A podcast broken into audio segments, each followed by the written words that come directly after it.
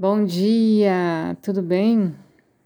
Falamos então no podcast anterior sobre os três principais nadis, Sushana, Ida e Pingala.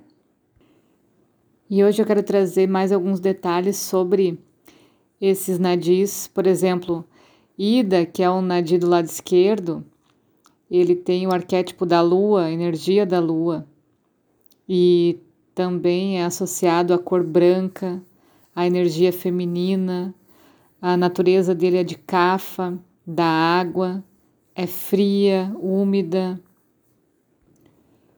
Ida significa literalmente alimento, alívio e inspiração.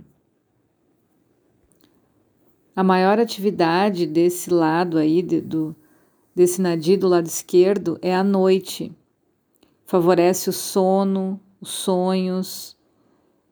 Fisicamente, Ida favorece os tecidos, favorece o fortalecimento dos tecidos do corpo, por estar ligado à cafa. Emocionalmente, ele estimula a imaginação e a sensação, as sensações de uma forma geral, a emoção e as funções da mente exterior.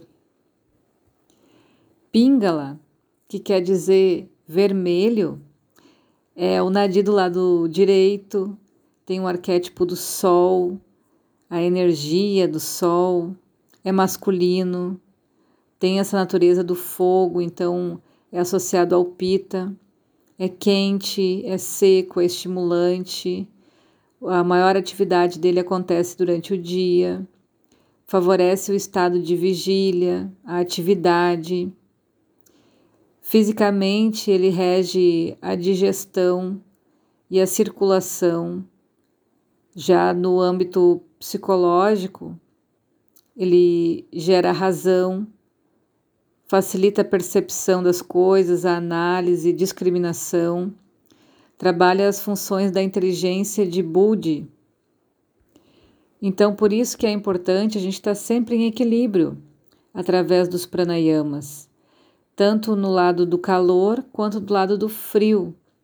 Então, trazer essa equanimidade traz muita saúde, revitalização, uma mente focada, um corpo sadio, fazendo o pranayama de polarização.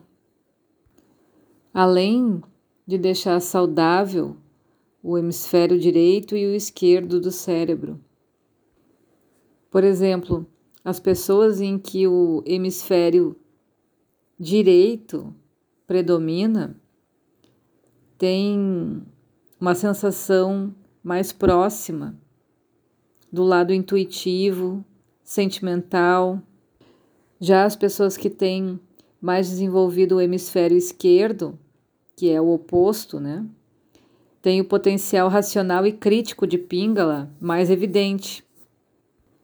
Normalmente, a nossa respiração fica alternando em poucas e poucas horas de um nadi para o outro.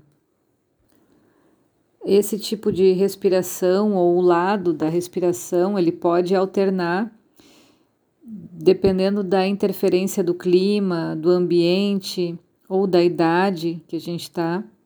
E é interessante que dá para perceber a condição física e psicológica de uma pessoa observando a narina se mexendo no momento da respiração. Então, às vezes, você percebe que a pessoa está respirando mais com a narina esquerda ou direita e dá para entender como é que está o estado psicológico dela. Se está mais emocional ou mais ativo. Já quando o prana ou a força vital se acha em equilíbrio nos nadis do lado esquerdo e direito, solar e lunar.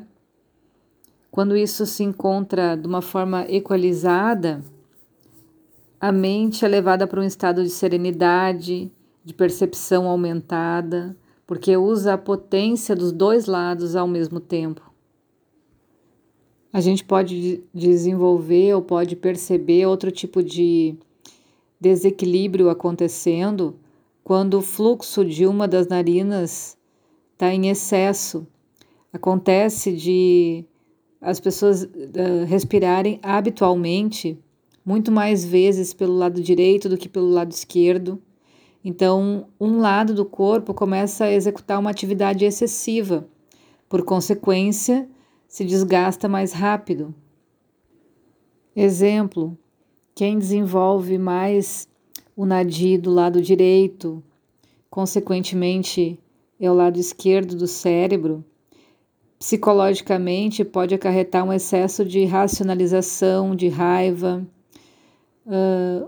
uma propensão a fazer críticas, autoritarismo, o desequilíbrio do fogo. Então, de novo, a gente começa a perceber de uma forma sutil como que a doença vai chegando no corpo físico.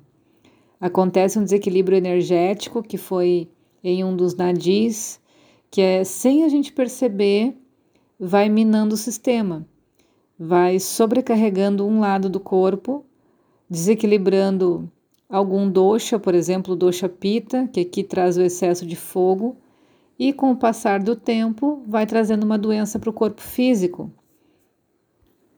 podendo provocar insônia, tontura, febre, sensação de calor na cabeça. Quando a gente tem do lado lunar um fluxo excessivo, o emocional fica muito mais vulnerável, prejudica de certa forma a nossa imaginação, porque ela fica presa às influências astrais.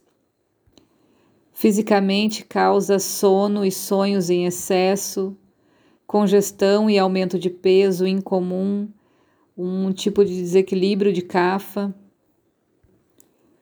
O fluxo dos nadis pode ser alterado pelas emoções negativas, pelo egoísmo, por uma má assimilação das impressões, pensamentos inadequados.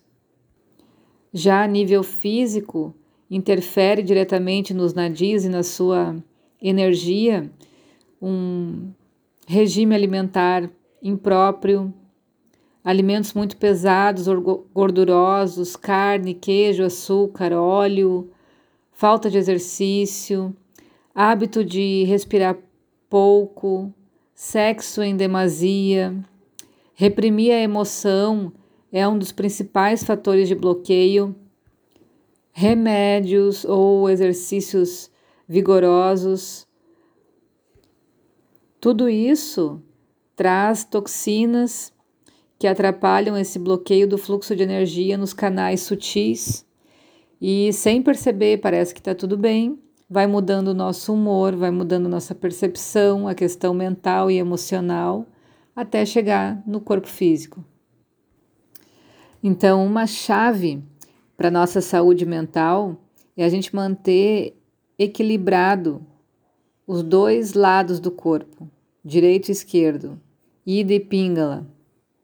Manter esses nadis sem bloqueios, conservar um fluxo livre entre eles. Isso ajuda a equilibrar o prana, tejas e ojas, equilibra a mente e as emoções. Olha como a gente está voltando cada vez mais o sentido de crescimento da doença, né? A gente está conseguindo dar um passo a mais cada dia na sensação e na preocupação em eliminar doenças, prevenir doenças do nosso corpo. Equilibrando, por exemplo, esse nadi que cuida de cafa, o nadi lunar, ida. Respirar por esse lado, quando a gente está fazendo esse exercício de respiração alternada, tonifica os nossos tecidos corporais, porque ele está ligado à cafa, aumenta o ojas, alimenta a mente exterior, manas. Respiração pela narina esquerda uh, combate a febre, a insônia, a angústia, a raiva, a hipersensibilidade. A gente utiliza pranayamas frio ou lunar para equilibrar o pita com esses problemas de calor ou agitação excessiva. A narina direita, que traz a energia de pita predominante, quando a gente exercita essa respiração, ela aumenta o fogo, aumenta tejas, aumenta a coragem, a motivação, essa sensação de autoconhecimento, de Budi também fica mais forte, essa inteligência. Respirar com a narina direita ajuda na digestão, ajuda a melhorar a circulação do corpo, termina com a sensação de falta de motivação para fazer as coisas, termina com depressão ou ajuda no processo de recuperação da depressão, da insônia, e ela é indicada para desequilíbrios de cafa.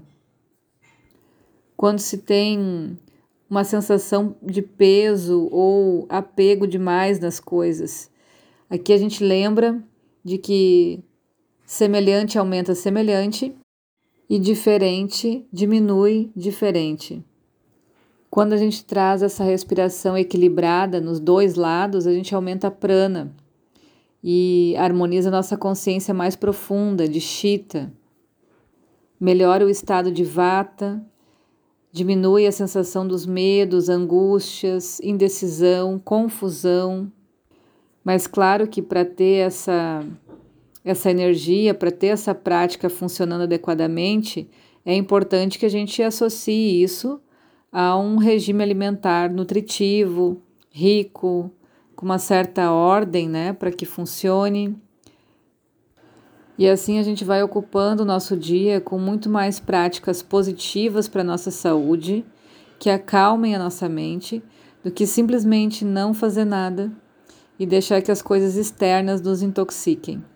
Um excelente dia para todo mundo.